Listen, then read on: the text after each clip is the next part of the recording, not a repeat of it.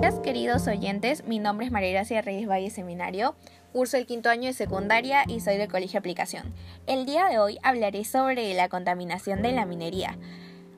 Esta es la principal actividad económica del Perú, pero también suele ser una problemática ambiental, ya que al realizarse esta actividad tenemos la alteración de los ríos, lagos y zonas marino-costeras sumándole el hecho de la contaminación del aire y de los suelos debido al vertimiento de residuos minerales y los gases con alto contenido de metales tóxicos.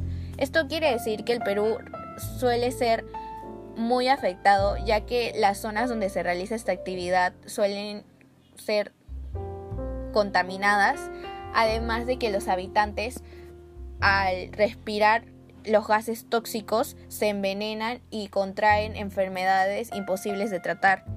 Una de las medidas de prevención podría ser de que el gobierno ejecute políticas que expresan acciones de prevención y conservación de los recursos naturales.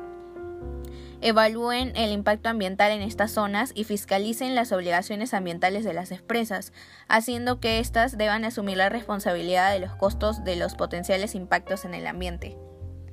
Muchas gracias, espero que les haya parecido interesante este tema, que hayan reflexionado un poco sobre la contaminación ambiental en la minería.